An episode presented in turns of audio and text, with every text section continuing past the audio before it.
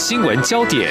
焦点时事探索，两岸互动交流，请听中央广播电台新闻部制作的《两岸 ING》。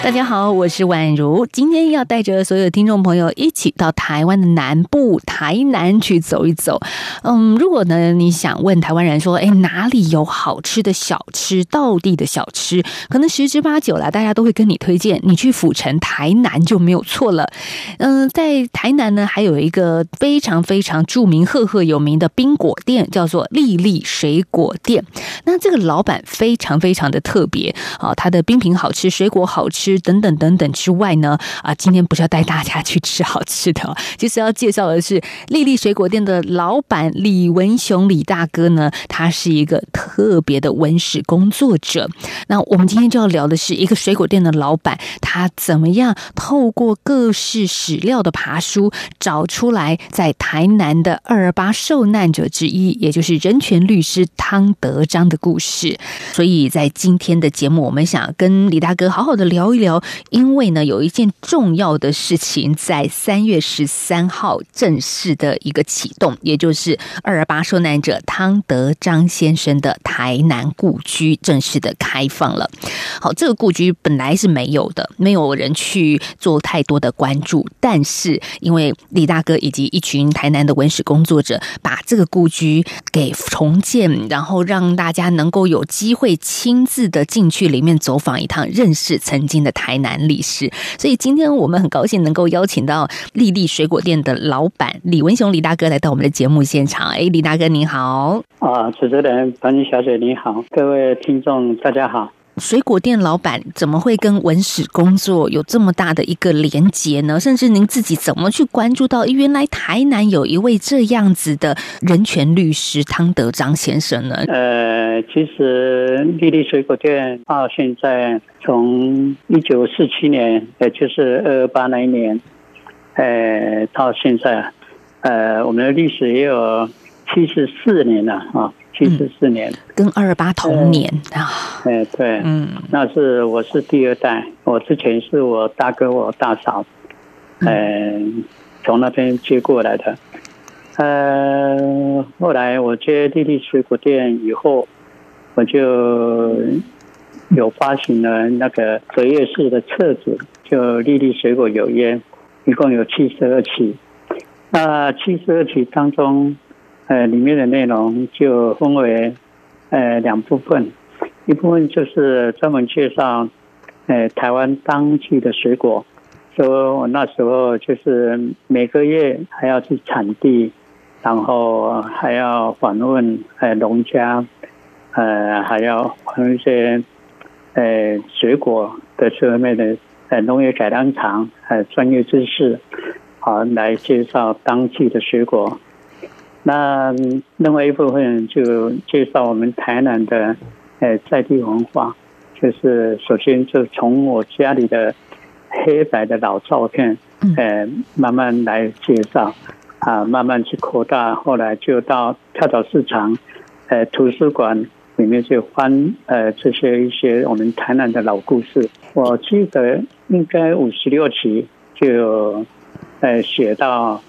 呃，以前叫做民生绿园，后来民生绿园一开始它的名称叫民生绿园，然后二战以后就是民生绿园。后来我们台南市第一任的民进党来当市长，后来就把呃一九九七年改的名字，对，叫做汤德章纪念公园。哎，是的。嗯是，所以我必须说，那在改名字之前，台南人对于所谓是汤德章先生的理解跟认识，或者是一些相关的史料，似乎都还是不足的。对，我会写到汤德章，最主要就是本来是一般的，一般的来写他，就是呃汤德章纪念公园，呃有一个铜像，啊、呃、里面有一个碑文，我就稍微这样子一个介绍而已。后来我发觉。呃，这位汤德章慢慢去了解汤德章以后，然后也了解他还有个家在友爱街，那个以前他住过的，嗯，然后发觉有很多呃，因为汤德章青年公园刚好是我们在市中心，呃，它的后面是呃从火车站是中山路，啊，经过汤德章青年公园的前面是中正路，所以它是一个我们台南非常繁华的中心点。民生绿园在台南是一个精华地段，哈，就是火车站附近。但是这个绿园其实有让人觉得很难过的故事，因为在一九四七年三月十三号这一天，汤德章被押到。民生绿园枪决，那行刑前还游街示众，也因为这样子，现在台南就把这个绿园改成汤德章纪念公园，也就是李老板、李大哥，你刚刚有提到的，也有他的一个雕像跟事件的始末在其中。嗯。可是，一开始你所接触到的时候，因为没有那么的清楚。甚至我们说到三月十三号的这种故居的开放，一般民众的参观，都也是你这个不断的去寻找，才找到原来汤德章先生他过去曾经的故居在哪里的。对，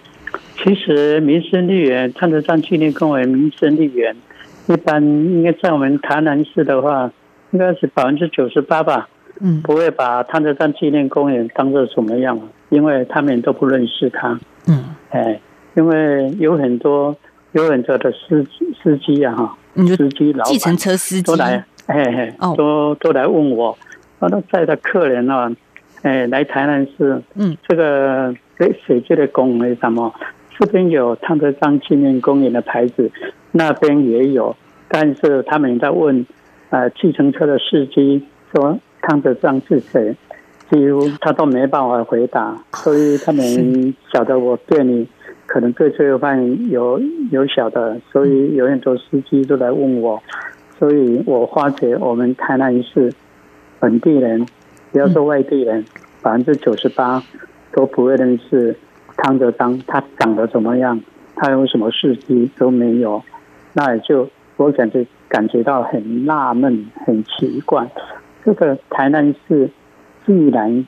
有一个汤德章纪念公园，嗯，后来，呃，呃，二零一四年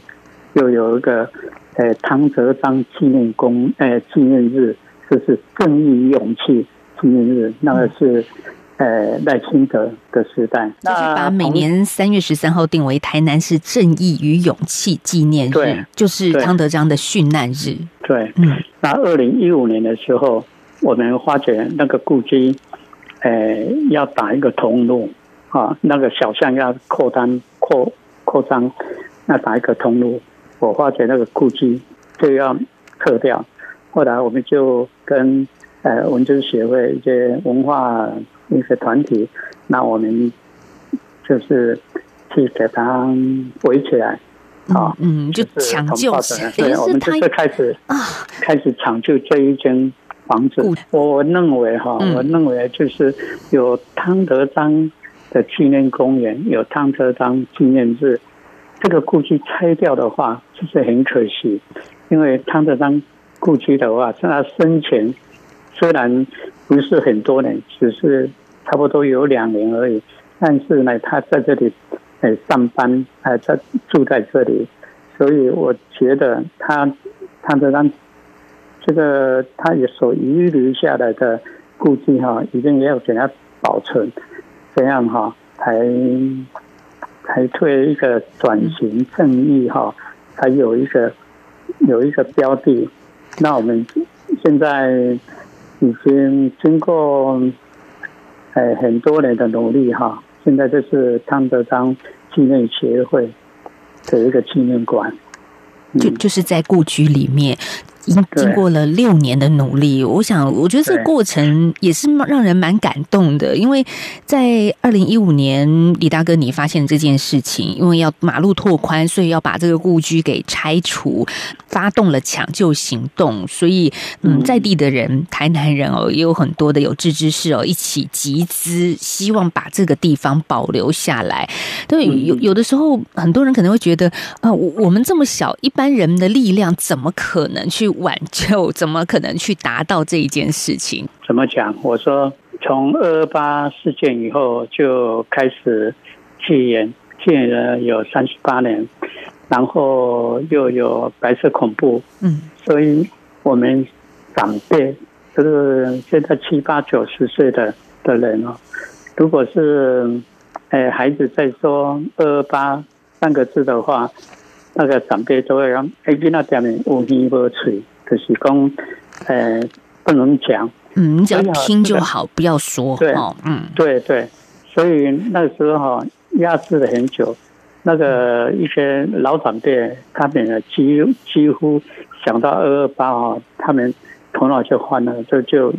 就受不了，所以他干脆就把它忘记了，就直接跳过。汤聪谋，对对，就是好。您刚刚讲张聪谋，也就是呃汤德章的，就是他领养的他的养养养子，他是以他的呃大姐的第五个儿子，嗯嗯，哎给他接来做养子。嗯好，对于自己的父亲在二二八期间被枪决，而且是游街示众哦，我想对所有对汤家的人来说都不是一件好过的事情。所以，我想李大哥你也花了很多的时间才找到这一位养子汤聪谋先生。那现在年纪也是非常大了。刚刚我们也提到，像看到汤德章故居的一个水泥建筑，呃，就开始去思考说，那我们是不是不要因为马路拓宽就把这个故居给拆？处呢，所以也就是大家可以在此时此刻所看到，在台南市中西区友爱街的汤德章故居，现在被保存了下来。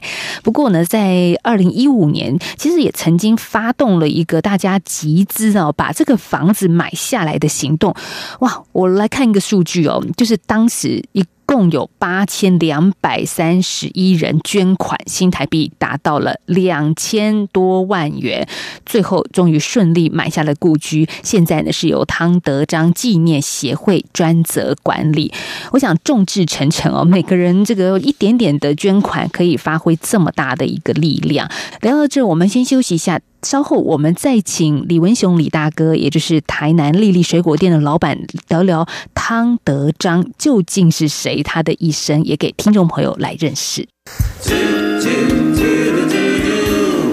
一起听最有 feel 的台湾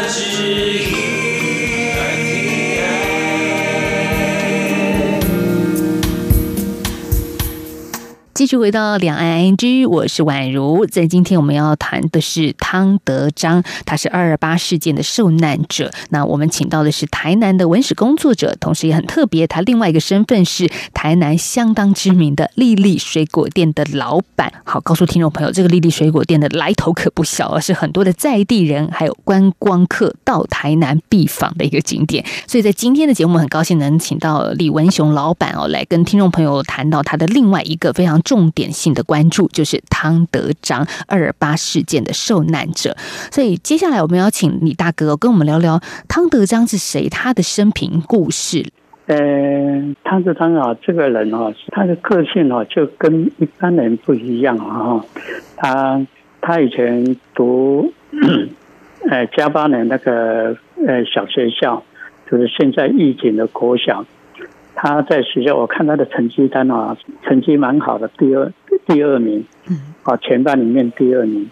那那时候的氛围，你晓得，日本人跟台湾人，日本人还是优先，台湾台湾人不可能去拿第一名的。后来，呃，因为他的他的爸爸是日本的警察，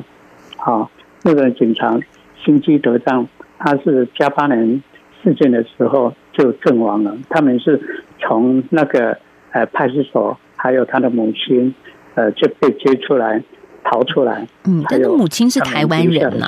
哎，汤德章呢没有父亲了，所以要家庭呢就是很很贫穷，没办法读书。后来老师哈就想了一个办法啊，你去读那个师范学校，不要付钱，还可以给你吃吃呢哈啊，志伟都可以呃校舍这样子。他读了没有毕业。他就被退学，然后他说，他好像是跟老师有点争执的，对 对，所以退学。老师哈，呃，老老老师哈，他的他的个性就是这样子，看不习惯哈，就是坚持他自己的理念。嗯，所以老师给他说，呃，可能以前哦那个呃衣服没有学校这样的一个配置，所以他没有钱去买。啊，他母亲呢，就是给他缝缝补补，给他做那个他的。他的他的衣服，老师第一次给他问说：“你穿这样子不行，服装不整。”哦，第一次给他讲的时候，说这个是我妈妈我妈妈做的衣服，他觉得他妈妈做的衣服穿起来是很有很有那种母爱那种感觉，所以我穿这个衣衣衣服很好啊。哎，啊，第二次那个呃导师又跟他说：“你又我不是说叫你不要。”穿这个衣服吗？为什么要穿呢？汤德刚第二次被指证的时候，他在生气了，他就把那个衣服脱起来，就从老师的脸了，就过去说：“我我不读了。”退学那一天，又看到他的笔记，说这个退学的纪念日，他觉得说这样的学校我不喜欢读，这样的预备下了这个啊不合，我回去来做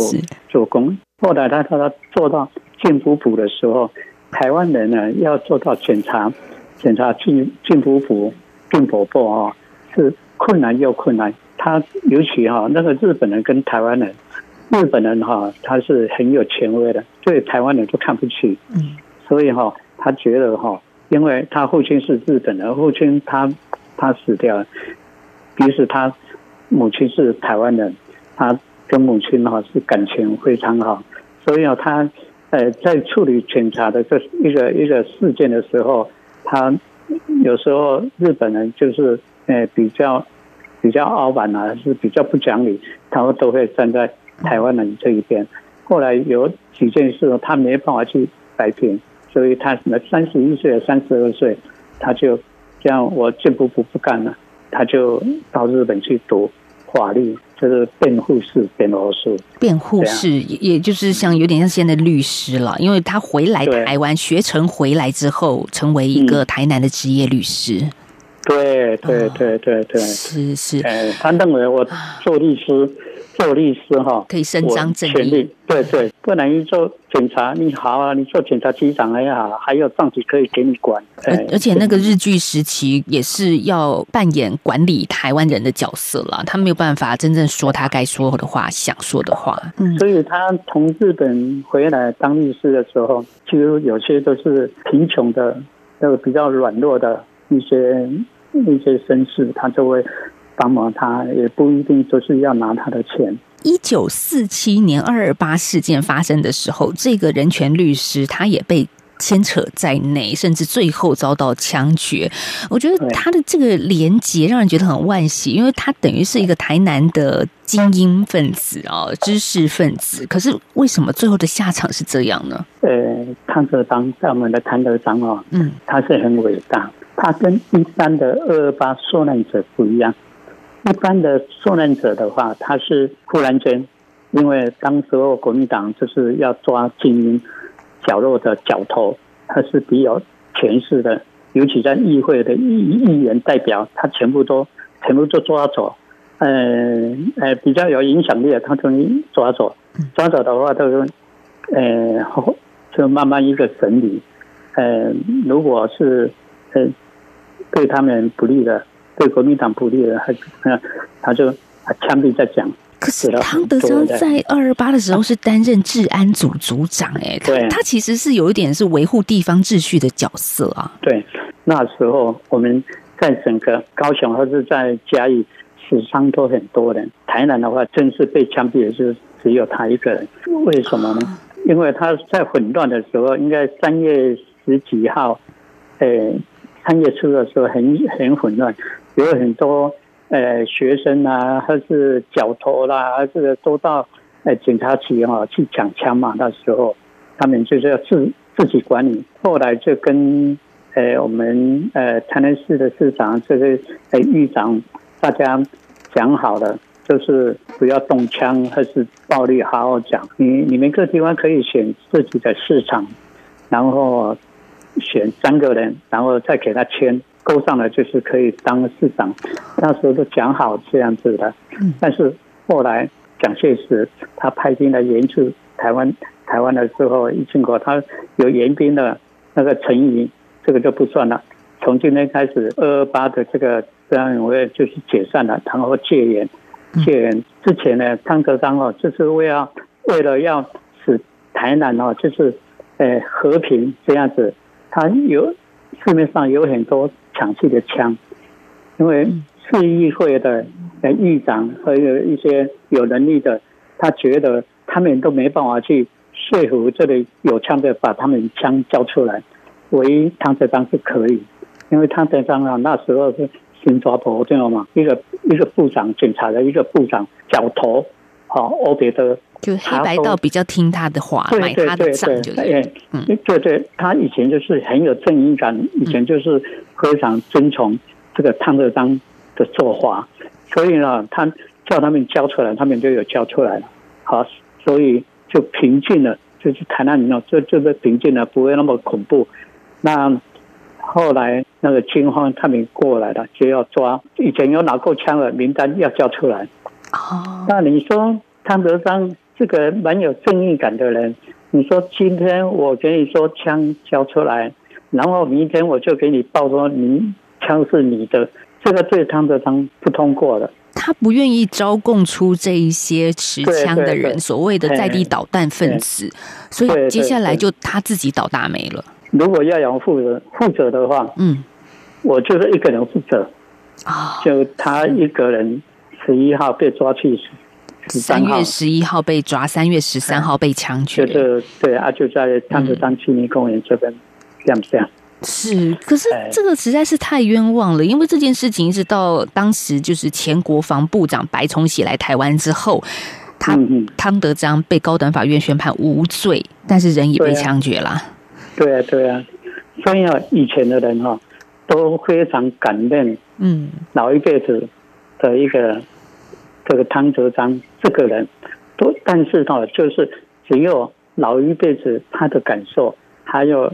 又不敢讲，因为那时候是刚好是戒严、白色恐怖，中人在烧，因因因因为在国民党的时代哈，那个细胞很多，只要只要他听到你什么的话，那就报上去，明天就不见了。嗯，所以大家哈都那个氛围都不讲，所以呢，呃。二二八来到，也，经过五十年以后，才刚刚才才呃才开始有这样透露的透露于这个二二八的事件，啊啊到到如果是台南的话，从我开始以前，你说百分之九十八他们不晓得，从我就慢慢给他呃一些的故事给他累积起来，然后慢慢的。慢慢从他的故居再宣宣扬出去，